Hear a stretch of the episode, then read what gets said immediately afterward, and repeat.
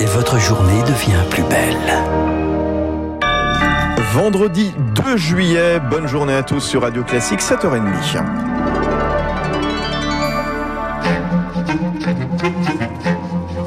7h30, 9h, la matinale de Radio Classique avec Renaud Blanc. Et c'est un plaisir de vous accompagner jusqu'à 9h. Il est effectivement 7h30, l'heure de retrouver le journal d'Augustin Lefebvre. Bonjour. Bonjour Renaud. On commence avec un reportage assez exceptionnel. Radio Classique vous emmène ce matin dans les coulisses de la reprise du trafic aérien. Les vacances arrivent et avec elles ces voyages en avion, des avions qui ont été cloués au sol pendant la pandémie 18 000 appareils stockés pendant un an dans des grands hangars. Il a fallu les entretenir pour éviter qu'ils ne s'abîment. La sortie de l'hibernation prend euh, entre 200 et 300 heures. Nous avons pu suivre les dernières étapes. Rendez-vous à Orly avec Eric Koch sur un appareil d'Air France. La 321 arrive, réacteur bâché dans le hangar Air France. L'oiseau d'acier s'arrête prêt pour son ultime examen avant de reprendre les airs. Déjà, les mécaniciens s'agitent, parmi eux Julien. Là, ça va être du débâchage. On va enlever toutes les protections qu'on a mis en place durant le stockage. Ça nous est déjà arrivé de trouver des nids d'oiseaux, la corrosion sur des entrées d'air. Ces défauts-là sont traités avant la remise en vol de l'avion. On vérifie les réacteurs, le déploiement des ailes, l'état de la carlingue avant de monter les marches vers l'intérieur. Donc là, vous pouvez voir, on arrive dans le cockpit. Là, c'est tous les instruments électroniques. C'est ça. Là, maintenant, on va essayer de savoir s'il n'y a pas différents messages de panne qui apparaissent suite au stockage. Par exemple, il y a une roue qui est dégonflée, il va falloir remédier aux défauts avant la remise en ligne. La pandémie a tout bousculé. Habituellement, ici, les 500 mécaniciens se chargent surtout des contrôles de routine, pas d'entretien au long cours. Alors, avec jusqu'à 30 appareils bloqués à Orly au pic de la crise, ils ont dû s'adapter. Vincent Rigaudy, responsable maintenance. Dans un mode de fonctionnement normal, on ne stocke pas les avions. Nos équipes ont été euh, contraintes de rester sur le pont, puisque un avion stocké génère énormément d'inspections supplémentaires qui ne sont pas réalisées euh, habituellement. Cette A321 rejoindra les airs demain. Sa feuille de vol pour l'été, la Méditerranée, Italie, Maroc, Portugal et Grèce. Un reportage d'Éric Kioch. Attention toutefois, si vous avez prévu de prendre un de ces avions à Orly ou à Roissy ce matin, le personnel d'ADP, aéroport de Paris, est en grève. Hier, les vols ont été retardés d'un quart d'heure en moyenne. Alors si vous prenez la route, Bison Futé annonce une journée orange dans le sens des départs, rouge pour l'île de France. Et autre mauvaise nouvelle, si on prend la route, vous l'avez peut-être remarqué, les prix à la pompe augmentent depuis plusieurs mois. 1,55€ pour un litre de samplon 95 contre 1,37€ au début de l'année. 17% d'augmentation en un an pour le diesel.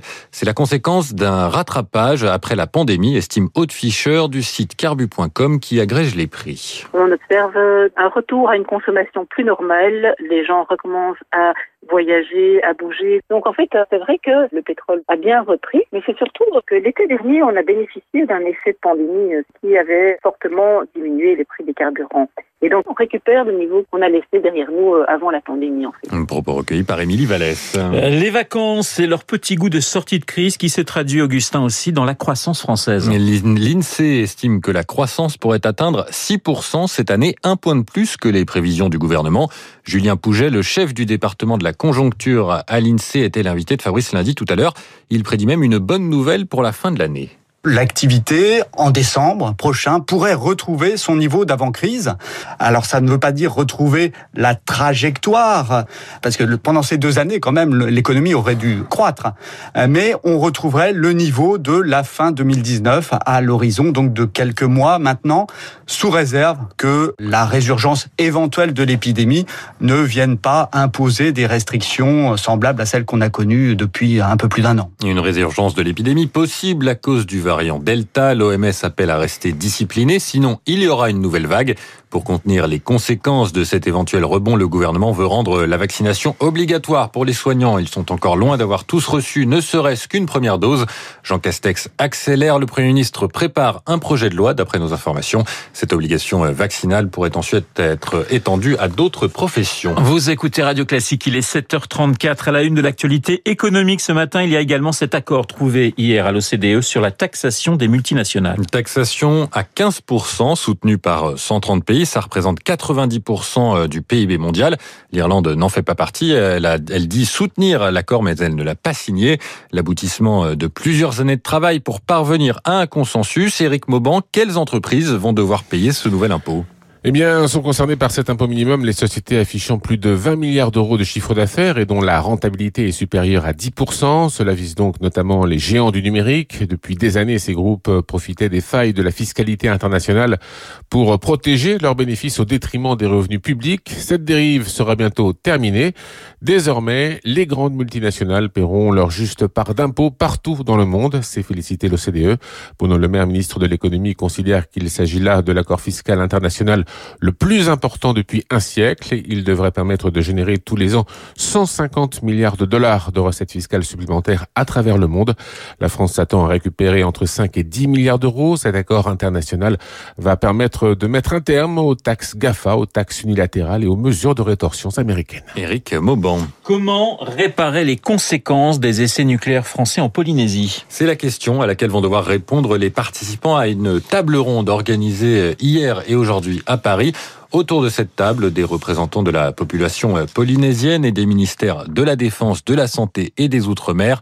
Près de 170 000 habitants ont été exposés aux bombes nucléaires entre 1966 et 1996.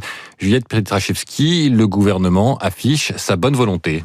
Une réunion placée sous le signe de la transparence affiche Matignon l'objectif partager les informations sur la période des essais et les impacts de la bombe en Polynésie française et débattre des indemnisations. Le ministère des Armées s'engage à permettre à tous les Polynésiens d'accéder à leur histoire, aux archives et aux données de santé, mais tout en préservant certains secrets qui pourraient permettre à des puissances étrangères de progresser vers l'acquisition de l'arme nucléaire. Pendant 30 ans, 193 essais ont été effectués en Polynésie, dont 46 dans l'atmosphère, avec des retombées radioactives sur la population. En 2010, une étude cas témoin chez les Polynésiens démontrait que le risque de cancer de la thyroïde augmentait légèrement avec la dose d'irradiation des essais nucléaires. Mais des scientifiques déplorent aujourd'hui un manque de recherche sur les conséquences sanitaires sur la population. L'association 193 appelle à manifester ce vendredi à Papette pour commémorer, comme chaque année, l'anniversaire du premier essai nucléaire en Polynésie. Juliette Pietraszewski. Et puis au Canada, le village de Layton détruit par les flammes. C'est là qu'un record de chaleur a été enregistré en début de semaine, presque 50 degrés. La canicule extrême continue dans l'ouest du pays. Elle provoque de nombreux incendies. Un millier de personnes ont dû être évacuées en Colombie-Britannique. Du sport, enfin, le Tour de France d'abord. Septième étape aujourd'hui entre Vierzon et le Creusot. Mathieu Van Der Poel partira avec le maillot jaune. Hier, le Britannique Mark Cavendish a remporté sa 32e étape sur la grande boucle à Châteauroux. Et puis il y a aussi du football ce vendredi. Quatre affiches de quart de finale à l'Euro. Suisse-Espagne, Belgique-Italie, Ukraine-Angleterre et République tchèque-Danemark. Merci Augustin. Le journal de 7h30 présenté par Augustin Lefebvre-Illet que nous retrouverons à 8h30 pour un prochain point d'actualité. Il est 7h38 sur l'antenne de Radio Classique. Dans un instant, les spécialistes Alexis Karklins et Emmanuel Faux.